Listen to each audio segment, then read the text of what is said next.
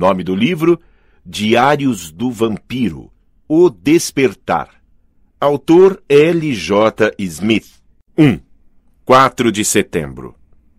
Querido diário, alguma coisa horrível vai acontecer hoje. Não sei por que estou escrevendo isso. É loucura. Não há motivos para eu estar aborrecida e todos os motivos para ficar feliz, mas. Mas aqui estou eu, às cinco e meia da manhã, acordada e apavorada.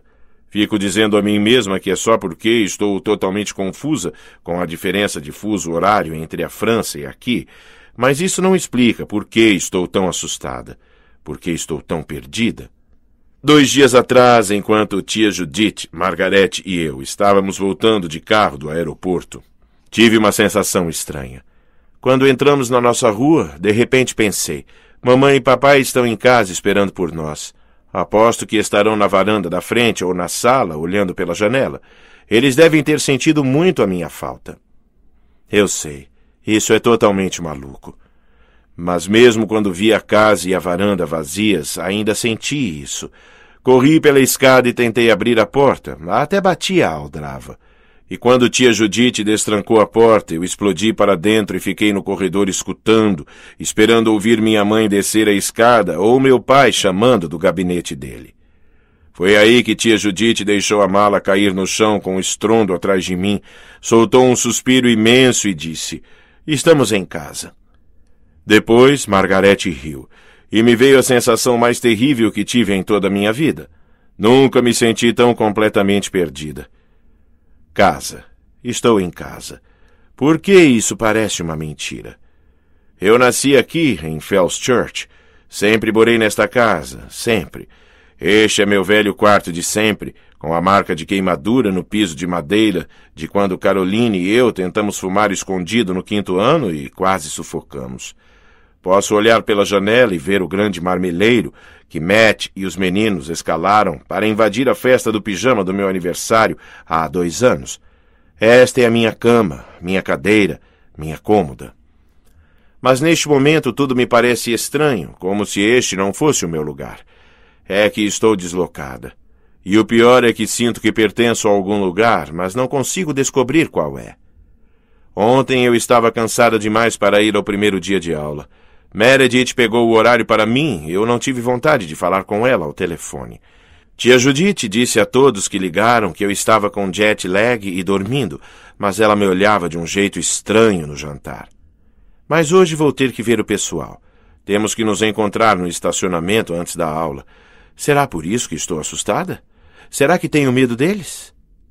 Helena Gilbert parou de escrever. Olhou a última frase que escrevera e sacudiu a cabeça, a caneta pairando sobre o pequeno caderno com capa de veludo azul. Depois, com um gesto repentino, ela levantou a cabeça e atirou caneta e caderno na grande janela da sacada, onde eles quicaram suavemente e caíram no assento acolchoado. Era tudo tão completamente ridículo. Desde quando ela, Helena Gilbert, tinha medo de encontrar alguém?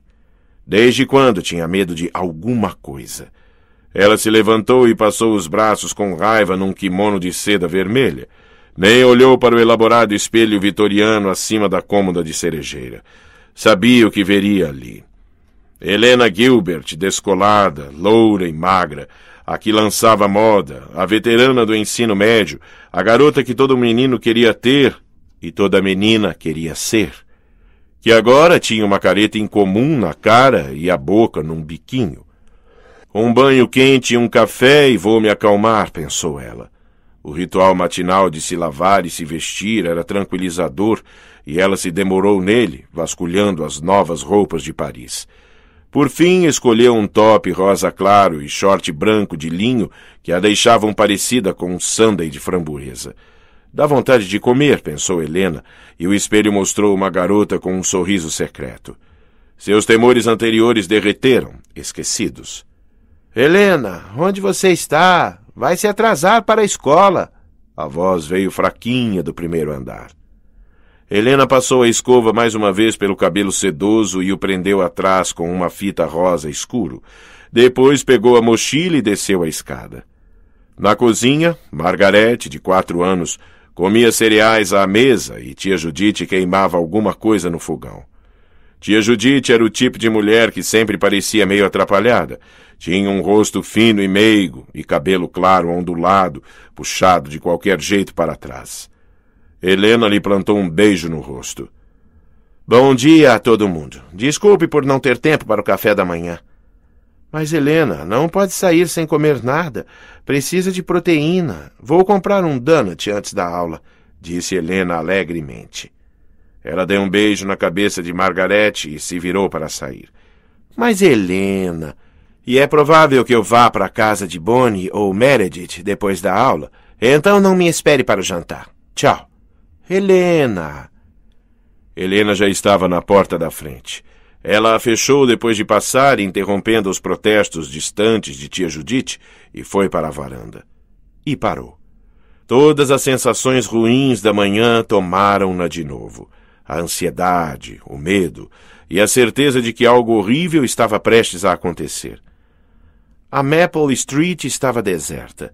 As altas casas vitorianas pareciam estranhas e silenciosas, como se todas estivessem desocupadas, como as casas de um set de filmagem abandonado. Todas davam a impressão de não conter gente, mas sim coisas estranhas que a observavam. Era isso. Alguma coisa a observava. O céu não estava azul, mas leitoso e opaco, como uma tigela gigante virada de cabeça para baixo. O ar era abafado e Helena tinha certeza de que alguém a olhava. Ela teve um vislumbre de alguma coisa escura nos galhos do velho marmeleiro na frente da casa. Era um corvo empoleirado, imóvel nas folhas amareladas, e era aquilo que a observava. Ela tentou dizer a si mesma que isso era ridículo, mas de algum modo ela entendeu. Era o maior corvo que vira na vida, roliço e lustroso, com um arco-íris cintilando nas penas do dorso. Ela podia ver cada detalhe dele com clareza, as garras escuras e ávidas, o bico afiado, um olho preto reluzindo.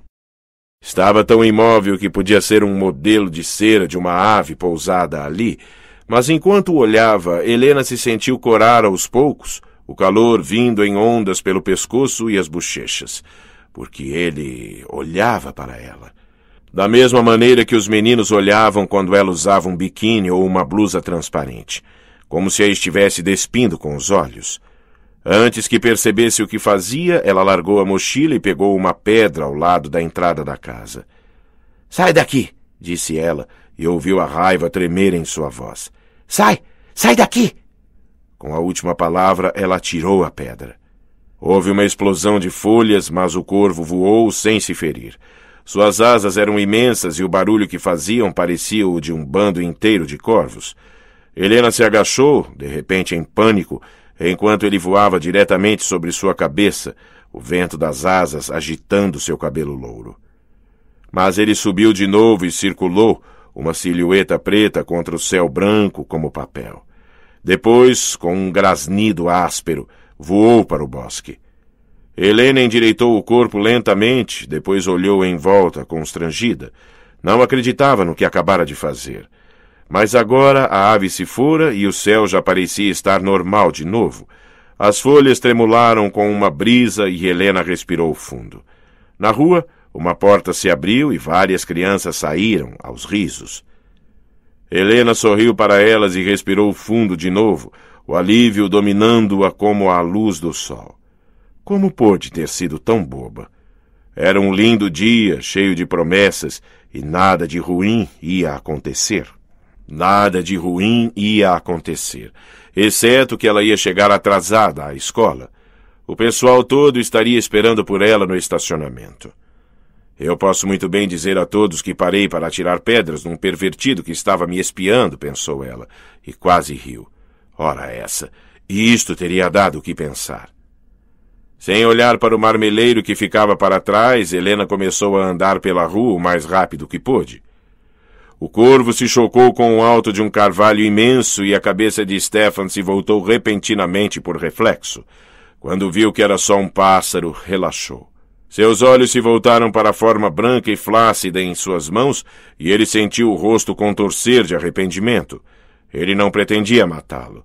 Teria caçado alguma coisa maior do que um coelho se soubesse que estava com tanta fome. Mas é claro que era isto que o assustava. Jamais saber a intensidade de sua fome ou o que poderia fazer para aplacá-la. Ele teve sorte, por desta vez, ter matado apenas um coelho. Ele estava embaixo dos antigos carvalhos, a luz do sol infiltrando-se até o cabelo ondulado. De jeans e camiseta, Stefan Salvatore parecia exatamente um aluno normal do ensino médio. Mas não era. Imerso no bosque, onde ninguém poderia vê-lo, ele foi se alimentar. Agora lambia meticulosamente as gengivas e os lábios para se assegurar de não ter deixado nenhuma mancha. Ele não queria se arriscar. Este embuste já seria difícil o suficiente sem isso. Por um momento, ele se perguntou mais uma vez se devia desistir de tudo. Talvez devesse voltar à Itália, a seu esconderijo. O que o fazia pensar que podia voltar ao mundo da luz do dia? Mas ele estava cansado de viver nas sombras. Estava cansado da escuridão e das coisas que viviam nela. Acima de tudo, estava cansado de ficar só. Ele não tinha certeza do motivo para ter escolhido Fells Church, na Virgínia. Era uma cidade nova, pelos padrões dele. Os prédios mais antigos tinham sido construídos apenas há um século e meio mas as lembranças e os fantasmas da guerra civil ainda viviam ali, tão reais quanto os supermercados e as lanchonetes. Stefan apreciava o respeito pelo passado, pensou que poderia vir a gostar das pessoas de Fells Church, e talvez, só talvez, pudesse encontrar um lugar entre elas. É claro que ele nunca seria completamente aceito. Um sorriso amargurado curvou seus lábios com esta ideia, ele sabia muito bem que não havia esperança para isso. Nunca haveria um lugar onde ele pudesse se sentir inteiramente à vontade, onde pudesse ser verdadeiramente ele mesmo. A não ser que ele escolhesse pertencer às sombras. Ele afugentou esta ideia. Havia renunciado à escuridão, deixar as sombras para trás. Estava arriscando todos aqueles longos anos e começando do zero, hoje. Stefan percebeu que ainda segurava o coelho, Delicadamente depositou-o no leito das folhas marrons do carvalho.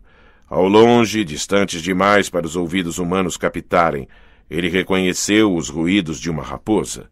Venha, irmã caçadora, pensou ele com tristeza.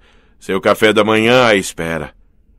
Enquanto pendurava o casaco no ombro, ele percebeu o corvo que o perturbara mais cedo. Ainda estava empoleirado no carvalho e parecia observá-lo. Havia algo de errado nisso. Stefan começou a se concentrar examinando a ave, mas se deteve. Lembre-se de sua promessa, pensou. Não use os poderes a não ser que seja absolutamente necessário, a não ser que não haja alternativa. Movendo-se quase em silêncio em meio às folhas mortas e galhos secos, ele chegou à beira do bosque. Seu carro estava estacionado ali. Ele olhou para trás uma vez e viu que o corvo havia deixado os galhos e descera até o coelho. Havia alguma coisa sinistra no modo como ele abria as asas sobre o corpo branco e flácido, algo funesto e triunfante. Stefan hesitou por um instante e quase correu de volta para afugentar o pássaro. Ainda assim, a ave tinha tanto direito de comer quanto a raposa, lembrou a si mesmo. Tanto direito quanto ele próprio. Se ele encontrasse a ave de novo, olharia em sua mente, decidiu. Então Stefan tirou os olhos do corvo e correu pelo bosque com o queixo empinado. Não queria se atrasar para as aulas da Robert E. Lee High School.